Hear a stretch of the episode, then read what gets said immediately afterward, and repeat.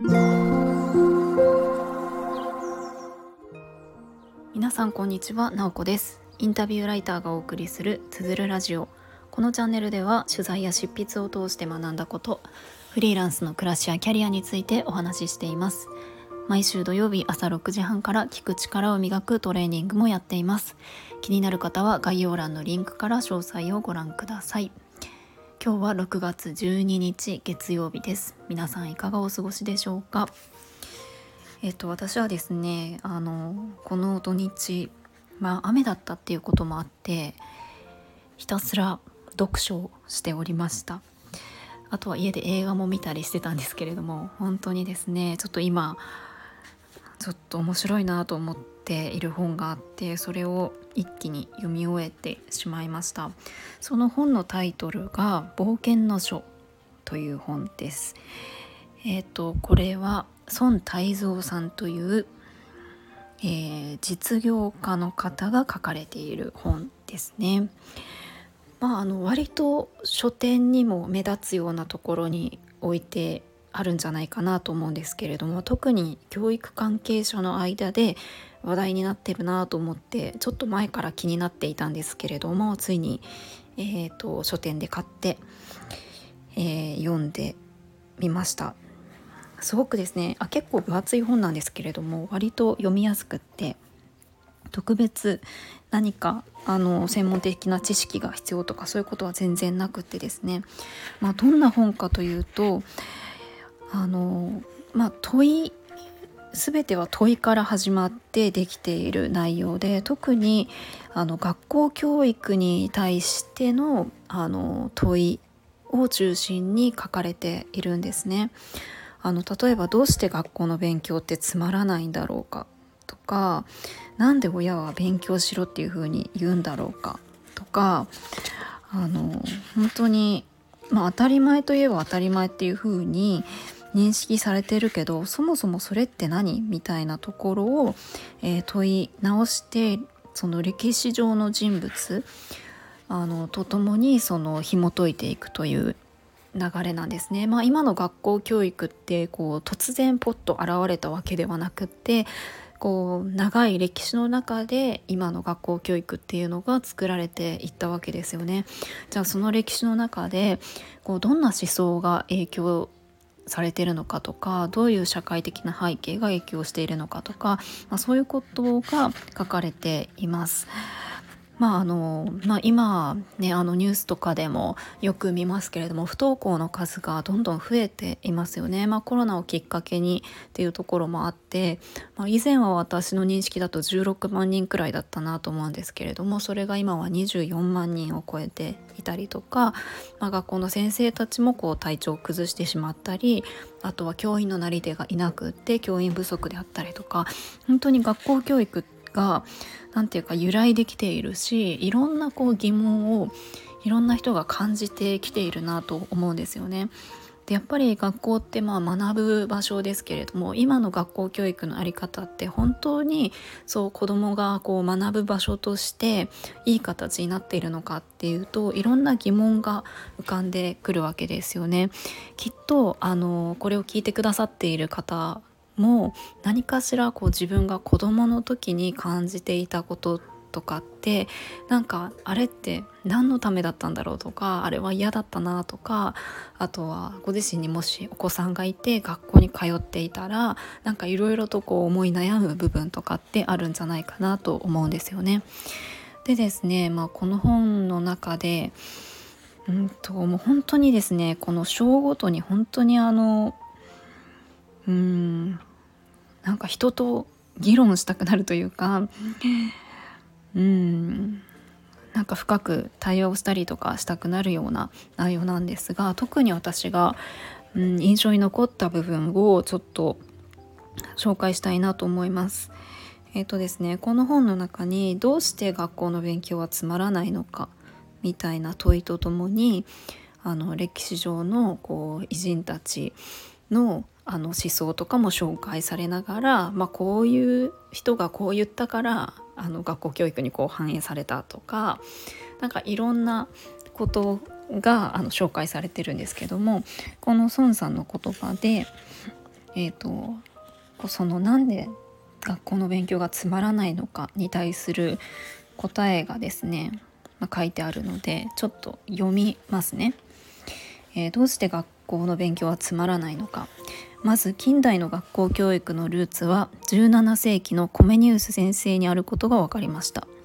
30年戦争で家族を亡くした彼は世の中から争いをなくすためには青少年を正しく教育するより他に道はないと主張しましたがその背景には本来利己的である人間は放っておくと自分の利益のために争い続けるものだ。というホップスさんの指摘した世界観がありましたこの脅迫観念が現在までずっと続いており特に親の恐れや不安を解消するために教育サービスが出来上がりほとんどの親は子どもたちをどの学校や塾に入れたらいいかしか考えない教育サービスの消費者になり下がってしまったのです。え一旦ここまでなんですけれどもあの結構この思想って強いなと思うんですよね。なんか教育をこう受けないと学校に行かせないとちゃんとした大人になれないとか社会で生きていけないだからこう勉強しないとさせないとみたいな部分って、えー、すごく強くなっているなっていうふうに思います。でもうちょっと読みますね。また、えー、学校での学びが受け身になってしまう理由の一つに近代の管理システムの考え方があることも分かりました。風光さんは現代の学校システムの起源を最も強力で最も運営効率のいい監獄パノプパノプティコンに見出し学校は人々が自ら服従するように機能していると指摘しました。またランカスターさんやウィルダースピンさんが発明したクラスや学年のシステムは当時最新の考え方であった工場の分業システムを教育に応用したものでした。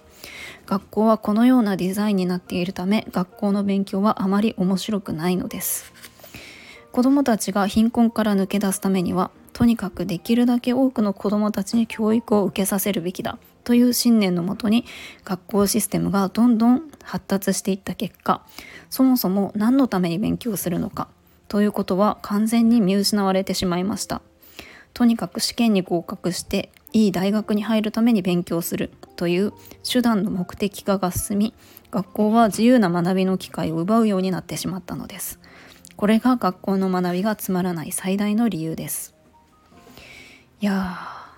ということでまああのあの教員をやっていたりとかあの教職課程ですね。あの何かしら学校教育に対して勉強したことがある方はもしかしたらあのご存知のこともあったんじゃないかなと思いますけれども、まあ、学校ってあの、まあ、学年に分かれていてクラスに分かれていてあとはその科目ごとにあの時間割が組まれていてとか、まあ、それって当たり前のようですけれどもそうなったのってあの工場の分業システムっていうのを応用したんですよね。あとは一斉講義型っていうのもいかに効率的にその知識の伝達をするかっていうところで、えー、と取り入れられてそれがまあずっと続いているわけなんですよね。で私はこのあの運営効率のいい監獄パノプティコンっていうのはちょっと知らなかったんですけれどもこれ本に、えーと、このこれを表す、えーと、絵が載っているんですけれどもまあえーと、何ですかねドーム状みたいになっていて真ん中に監視塔みたいのがあってその周りですねそこに円を描くように、えー、それぞれのあの囚人の、えーと部屋が設けられていて要はその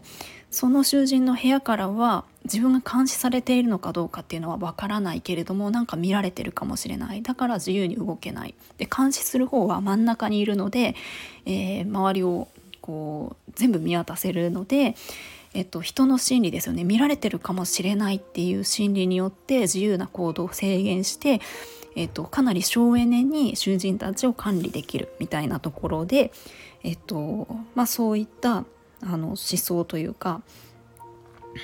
あのそういうのが、えー、学校教育にも入っているっていう風に言われているんですよね。まあ、もちろんあのそれだけではなくって時代の背景だったりとかいろんな人の思想が影響してこう学校っていうのが出来上がっていったんですけれどもやっぱりですね私たちがこう自分で受けてきた教育を思い出すと、まあ、これが当たり前っていう感じでこう思ってしまって子供に対してもその、まあ、学校ってそういうものだよねとか、えーとまあ、やっぱり大人になる前にしっかり勉強しておかないととかなんとなくこう思いがちですけれども本当にそうなのかとかじゃあなんで今の学校教育の形があるのかみたいなところって知っていくと